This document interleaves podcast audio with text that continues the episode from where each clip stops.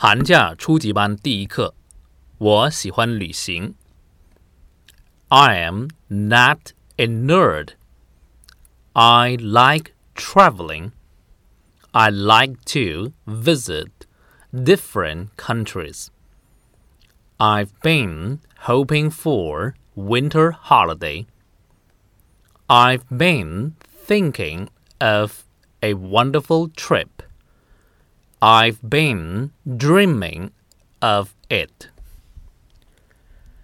Travel is eye opening. Travel let me know different people.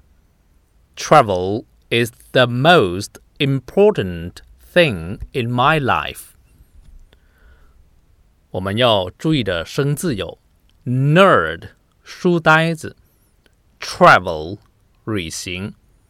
visit 参观拜访，hope 希望，trip 旅行旅途，eye opening 大开眼界。我再用中等的语速读一次。I'm not a nerd. I like traveling. I like to visit different countries.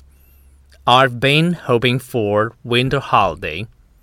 I've been thinking of a wonderful trip. I've been dreaming of it. Travel is eye opening. Travel let me know different people. Travel is the most important thing in my life.